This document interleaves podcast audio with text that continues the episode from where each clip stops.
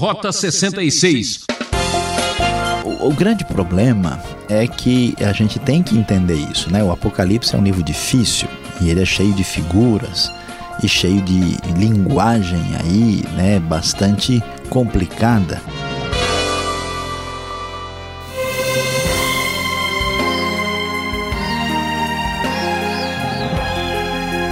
Estamos aqui, ouvinte transmundial, para descomplicar o complicado. Rota 66 segue pela trilha misteriosa do Apocalipse para compreender o bizarro e assustador fim do mundo. O professor Luiz Saião vai explicar os capítulos 10 e 11 do Apocalipse com o tema Não haverá mais demora. As profecias estão se cumprindo. Que livrinho estranho seria esse que aparece no texto? Qual o significado dos 1260 dias que fala a passagem? E quem seriam as duas testemunhas que são mortas e depois ressuscitam na Praça Central? É o que vamos saber agora. Vamos juntos? Vamos estudar esses dois capítulos difíceis e complicados do Apocalipse, onde nós temos posicionamentos bem diferentes para interpretar as palavras de João aqui. Começamos aí a partir do início do capítulo 10, onde o texto diz: Então vi outro anjo poderoso que descia dos céus, ele estava envolto numa nuvem e havia um arco-íris acima de sua cabeça. Sua face era como o sol e as suas pernas eram como colunas de fogo. Vemos aqui esse anjo impressionante que aparece e o arco-íris vai nos lembrar de que Deus fez uma promessa para Noé lá no livro de Gênesis, baseada no arco-íris. Então a ideia aqui é de promessa. É interessante observar que muitas imagens por trás de Apocalipse fazem referência a Gênesis e às vezes a Êxodo. Ele segurava um livrinho que estava aberto em sua mão, colocou o pé direito sobre o mar e o pé esquerdo sobre a terra e deu um alto brado como o rugido de um leão mostrando a importância dessa mensagem e este livrinho que aparece aqui deve ser distinto do livro inicialmente lá uh, que tem o seu selo aberto pelo cordeiro lá uh, no início do Apocalipse. Quando ele bradou, sete trovões falaram. Logo que os sete trovões falaram, eu estava prestes a escrever, mas ouvi uma voz dos céus que disse: Cele o que disseram os sete trovões e não o escreva. Uma espécie de mistério, como é comum no ambiente apocalíptico, que pertence aqui somente àquele que recebe esta mensagem, essa palavra este segredo. O Apocalipse é marcado por esses segredos e suas revelações. E então este anjo, visto por João, levantou a mão direita para o céu e jurou por aquele que vive para todo sempre, que criou os céus e tudo que neles há, a terra e tudo o que nela há, e o mar e tudo o que nele há, dizendo: não haverá mais demora. O texto bíblico é claro, um julgamento divino se apressa, não haverá demora, portanto é preciso estar preparado para o futuro. E o texto vai adiante e diz: Mas nos dias em que o sétimo anjo estiver para tocar sua trombeta, vai cumprir-se o mistério de Deus, da forma como ele o anunciou aos seus servos, os profetas. Depois falou comigo mais uma vez a voz que eu tinha ouvido falar dos céus: Vá, pegue o livro aberto que está na mão do anjo que se encontra em pé sobre o mar e sobre a terra. Assim João se aproxima, pede o livro e ele, o anjo, diz para João: pegue-o e coma-o. Ele será amargo em seu estômago, mas em sua boca será doce como mel. Uma espécie de tempero agridoce aqui neste livro comido por João. Aqui nós temos o reforço da chamada ah, de João para trazer esta mensagem e um livro que talvez faça referência ao conteúdo do Apocalipse ah, daqui para frente, a partir do capítulo 12, e que fala de uma mensagem que é divina, por isso ela é como mel, mas como é julgamento que está chegando, ela também é amarga amarga e bem amarga. E então João come o livrinho que de fato é mel em sua boca, mas amargo no estômago, e então o texto diz que foi-lhe dito que é preciso que ele profetize de novo acerca de muitos povos, nações, línguas e reis, porque o julgamento vem sobre toda a terra, é um enfoque universal que o livro está trazendo. Prosseguindo, João diz: Deram-me um caniço semelhante a uma vara de medir e me disseram: Vá, meça o templo de Deus e o altar e conte os adoradores que lá estiverem. Exclua o pátio exterior, não meça, pois ele foi dado aos gentios. Interessante que, na época em que João está escrevendo, a cidade de Jerusalém já foi destruída, o templo já não está lá como antes, mesmo assim a visão aparece aqui. É muito possível que isso então seja uma figura do povo de Deus. A ideia de medir o templo é a ideia de é, preparar aqui para receber a proteção divina em tempos difíceis. E a referência aos gentios aparece aqui, e o texto diz que eles pisarão a cidade santa durante 42 meses. E aqui, prezado ouvinte, é importante destacar o que vai acontecer. Nós temos duas leituras bem distintas. Aqueles que têm um posicionamento chamado mais amilenista têm uma tendência a ver aqui as coisas de maneira mais simbólica, falando sobre Cristo e sua igreja e o povo de Deus de modo geral.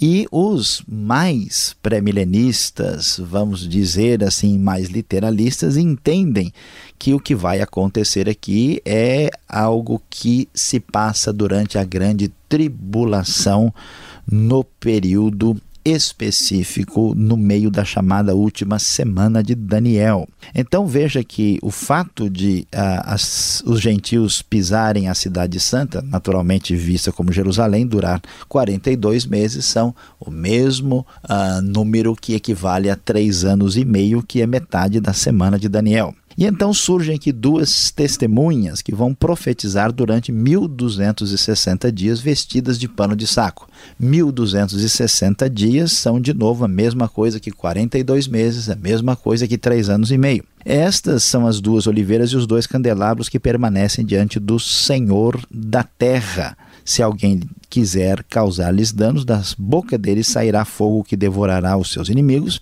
É assim que deve morrer qualquer pessoa que quiser causar-lhes dano. Estes homens têm poder para fechar o céu, de modo que não chova durante o tempo que estiverem profetizando e tem poder para transformar água em sangue e ferir a terra com toda sorte de pragas quantas vezes desejarem. A questão uh, destas duas testemunhas é um pouco mais complicada. Um bom grupo uh, de estudiosos entende que essa referência não é uma referência literal, é uma referência mais genérica uh, em relação a própria igreja, de acordo com a linguagem aqui estabelecida. A maneira de entender o que está acontecendo é apenas ah, uma maneira de identificar a igreja que sofre nesse momento de luta e de perseguição.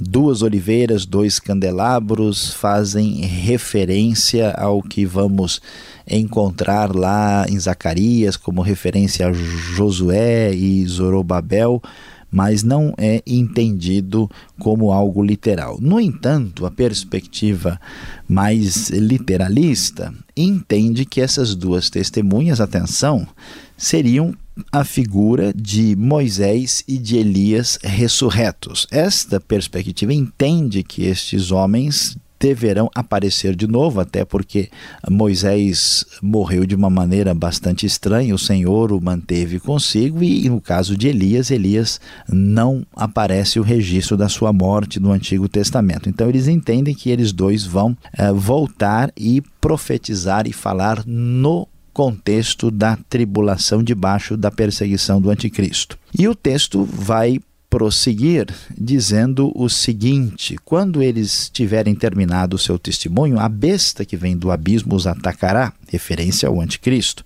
e irá vencê-los e matá-los. Seus cadáveres ficarão expostos na rua principal da grande cidade, que figuradamente é chamada Sodoma e Egito, onde também foi crucificado o seu Senhor. Nesse caso, seria uma referência a Jerusalém e uma eh, referência ao seu estado espiritual de rejeição de Cristo ah, e da sua mensagem na ocasião da tribulação. A outra perspectiva mais amilenista entende que não é o caso, que aqui é uma referência simbólica ao afastamento de Deus e a luta aqui é contra a igreja. Durante três anos Durante três dias e meio, gente de todos os povos, tribos, línguas e nações contemplarão seus cadáveres e não permitirão que sejam sepultados. Os habitantes da terra se alegrarão por causa deles e festejarão enviando presentes uns aos outros, pois esses dois profetas haviam atormentado os que habitam na terra. Mais uma vez, a ênfase daqueles que habitam na terra como os que se opõem a Deus e que estão felizes pelo enfraquecimento daqueles que falam em nome de Deus, quer seja um símbolo da igreja, quer seja uma referência futura a Moisés e Elias, ou, como alguns ainda sugerem, talvez em último caso seria Enoque. Mas depois dos três dias e meio, entrou neles um sopro de vida da parte de Deus, eles ficaram em pé e um grande terror tomou conta tomou conta daqueles que os viram. Eles ouviram uma forte voz dos céus que lhes disse: Subam para cá, e eles subiram para os céus numa nuvem enquanto seus inimigos olhavam. Aqui a ideia de Deus livrando a igreja ah, neste momento de perseguição acentuada, ou então tirando Moisés e Elias da terra. Então, naquela hora, um forte terremoto, um décimo da cidade ruiu, sete mil pessoas foram mortas no terremoto. Sobreviventes ficam aterrorizados e dão glória ao Deus dos céus. Este foi o segundo ai que passou, e o terceiro ai virá em breve, diz o texto. Então o sétimo anjo toca a trombeta e há fortes vozes nos céus. E o que elas dizem? O reino do mundo se tornou do nosso Senhor e do seu Cristo, e ele reinará para todo sempre. Você lembra muito bem da lógica, né? São seis selos, no sétimo selo abre um espaço para a inclusão das trombetas, que são seis trombetas, e agora finalmente chega a sétima trombeta que anuncia a grande vitória do Senhor, porque nós vimos que não haveria mais demora, pois o Senhor seria plenamente vitorioso. Os 24 anciãos que estavam assentados, seus tronos diante de Deus, prostraram-se sobre o rosto e adoraram a Deus. O que, que eles diziam? Graças te damos, Senhor Todo-Poderoso, que és e que eras, porque assumiste o teu grande poder e começaste a reinar. As nações se iraram, chegou a tua ira, chegou o tempo de julgares os mortos, recompensares os servos, profetas, os santos, aqueles que são teus, que te temem, tanto os pequenos quanto os grandes, e também de destruir os que destroem a terra. Então foi aberto o santuário de Deus nos céus, isso está sempre em conexão com as visões, e foi vista ali a arca da aliança, o símbolo máximo da presença divina Houve relâmpagos, vozes, trovões, um terremoto e um grande temporal de granizo, anunciando aqui mais uma vez o fim. Prezado ouvinte, a Igreja de Cristo, aqueles que representam a Deus, que falam em nome de Deus, ou aqueles que haverão de fazer isso no momento da dor, da tribulação, serão perseguidos e sofrerão. Mas no fim, a vitória pertence ao Senhor, ao seu Cristo, quando soar a sétima trombeta. E lembre-se, a verdade do Apocalipse continua ressoando através dos séculos, já não haverá mais demora.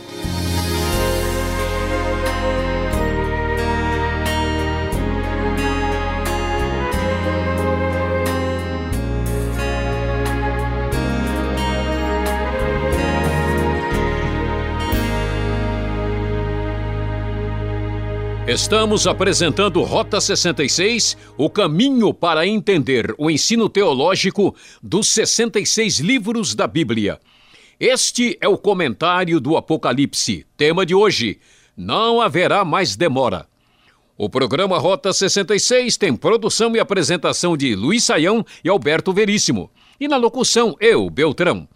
Participe escrevendo para a Caixa Postal 18.113, com CEP 04626-970 São Paulo, capital, ou correio eletrônico rota 66 arroba transmundial.com.br.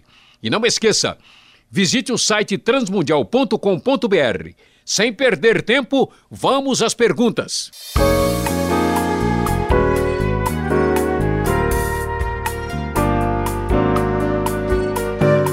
Vamos em frente agora com as perguntas, Apocalipse capítulos 10 e 11. Olha que drama está aumentando cada vez mais. Atenção nos últimos dias, professor Luiz Saião, que livrinho é esse? Como, como a gente pode saber o conteúdo dele se João acabou comendo o livro? É, pastor Alberto, de fato, uh, existe aqui um pouco de mistério nessa história. Né? Uh, o texto não revela para nós os detalhes desse conteúdo, até levanta um suspense, porque João, né? Nós lemos aqui que ele vai anunciar e isso não é permitido, e esse livro é comido, e no próprio sabor do livro nós temos uma referência ao seu conteúdo. Ele é mel porque ele é palavra divina, mas ele é amargo porque ele revela juízo para frente. Mas assim, a grande grande parte uh, dos estudiosos assim entendem, ainda que seja difícil, que o livro aparece aqui uh, para uh, introduzir o que o próprio João vai apresentar o conteúdo daquilo que João vai uh, ver na sequência. E alguns acham, por exemplo, que seria o conteúdo que vai de Apocalipse 12 em diante, até o final. Essa é uma possibilidade. Né? Outros entendem que esse livro tem a ver até com a palavra, com a mensagem que vai ser dita aí na própria sequência, com esse caso das duas testemunhas, né? Aquilo que deve ser proclamado nesse momento. Então, para os nossos ouvintes do Rota 66, também a mensagem ela é bastante doce, porque ela comenta o texto bíblico, mas nós temos a amargura aí, né, se for assim dizer, de não ter todas as nossas dúvidas absolutamente resolvidas. São possibilidades, mas não podemos fechar a interpretação plenamente. Agora, por que essa, essa tarefa de sair medindo o templo? Seria mais um simbolismo? Como entender essa atitude aqui? É, tudo indica que sim, né? Essa questão do, do medir ah, o templo de Deus e o altar que aparece no capítulo 11, no primeiro versículo, ah, é, é, bastante é, importante e deixa de fora o pátio exterior porque foi dado aos gentios. Isso para, parece não ter muito sentido para a gente, mas quando a gente lembra do que acontece na história de Israel, né? Judá teve o seu templo destruído por Nabucodonosor no século VI a.C. e no momento aí do próprio desenvolvimento da literatura apocalíptica propriamente dita, nós temos a destruição né, terrível é, feita aí na época de Antíoco Epifânio, né? É, e agora nós temos aí, faz pouco tempo, a própria destruição de Jerusalém de templo e do templo também no, no período aí romano agora, né, no ano 70, pelo general Tito. Então, essa ideia né, de que a destruição do templo representa a destruição do povo da cidade é muito forte. Então, quando o texto fala de medir, a ideia é que, apesar de tanto julgamento e tanta, tanto sofrimento, né, Deus vai agir de maneira a proteger a sua igreja. E aqui nós temos dois enfoques. Né? A maior parte dos, vamos dizer, mais pré-tribulacionistas, mais literalistas, eles acham que Deus protege a igreja, tirando a igreja do meio eh, desse momento de tribulação e sofrimento. E os outros, né, amilenistas e alguns pré-milenistas históricos, acham que Deus protege a igreja no meio, em meio a esse sofrimento, essa tribulação. Então, né, a gente vê de qualquer maneira os dois enfatizam a proteção divina e aqui seria um símbolo então da proteção para o povo de Deus. Agora seria aqui um momento de fazermos aqui uma pausa e perguntar por que há tanta diferença de interpretação nesses capítulos entre as diversas posições escatológicas que procuram entender melhor esse livro. Pois é, pastor Alberto, o, o, grande problema é que a gente tem que entender isso, né? O Apocalipse é um livro difícil e ele é cheio de figuras e cheio de linguagem aí, né, bastante complicada. E, então o problema não está exatamente, né, apenas no livro, mas do ponto de partida, do pressuposto de quem tenta entender o texto. Então veja que a posição pré-milenista mais literalista ela tem a tendência de enxergar o Apocalipse como uma sequência de fatos, né? E entendendo tudo como uma espécie de enfoque para o futuro, e ela entende, por exemplo, esse capítulo 11 das duas testemunhas como um acontecimento específico dentro da chamada Semana da Tribulação. E, portanto, tudo que está acontecendo é visto né, como algo do futuro e mais literal possível dentro do texto. As outras visões, alguns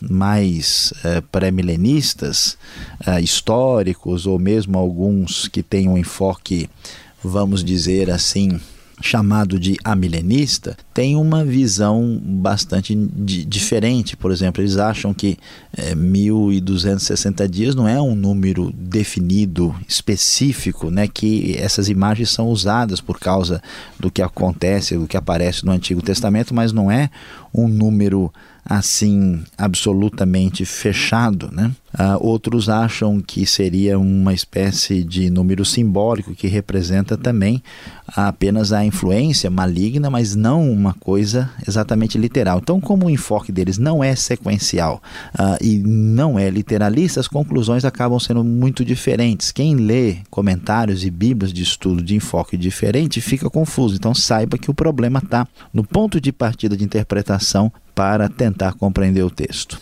Mas vamos voltar, você começou a falar sobre números aí e me interessam os números. E que história é essa dos 42 meses, 1260 dias, qual o sentido de tudo isso? Será que os números falam? Então, pastor Alberto, essa interpretação mais, eh, vamos dizer, literal desses números faz mais sentido dentro da visão pré-milenista mais literalista. Por quê? O que eles entendem é que na semana né, da tribulação vai chegar o um momento em que o anticristo vai se manifestar e vai passar a perseguir duramente a igreja. E aí nós temos um período final dessa semana que é de três anos e meio. Três anos e meio dá exatamente 42 meses e 1.260 dias. Então, a razão por que esses números são mencionados é que, no caso, eles não vêm como nenhum simbolismo específico, mas como uma referência objetiva concreta da grande perseguição que se dará e quando as testemunhas irão se manifestar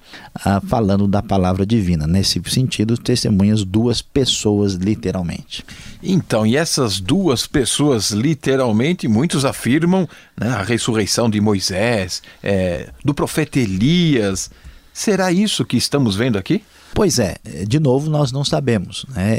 É, é um pouco difícil imaginar que de fato nós tenhamos aqui duas pessoas literalmente vindo do Antigo Testamento para proclamar a palavra divina. Ainda mais Apocalipse sendo um livro tão assim é, simbólico e metafórico, é possível que essas duas testemunhas tenham um significado né, ligado ou à igreja ou alguma outra realidade no próprio livro do Apocalipse. Mas por causa da citação que a gente vê aí, né, que uh, o texto vai mencionar diretamente que um deles, né, ora para que não chova durante um tempo e o outro transforma a água em sangue e fere a terra com pragas. Claro que a referência é aquilo que Moisés e Elias fizeram, mas é, o pano de fundo de toda a linguagem aqui tem a ver com Gênesis e Êxodo, não necessariamente algo literal, mas essas pessoas entendem que os dois ressuscitam ou pelo menos voltam à terra, que é o caso de Elias, e vão ministrar nesse período. Eu acho pouco provável, mas isso é a posição de muita gente. Bom, e vamos então, sem demora, à aplicação desse estudo.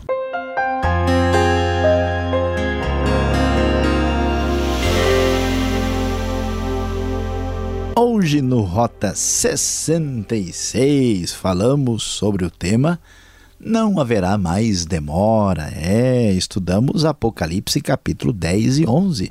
Você viu o livrinho que João comeu? Sim, e a revelação divina prossegue. A famosa revelação sobre as duas testemunhas aparecem aqui e a grande vitória do Cordeiro do Reino de Cristo anunciada na sétima trombeta, quando o reino deste mundo passou a ser de nosso Senhor e do seu Cristo. Meu prezado ouvinte, saiba da grande verdade. As profecias do Apocalipse estão a caminho e chegarão sem demora. Por isso, prepare-se, não deixe tudo para a última hora.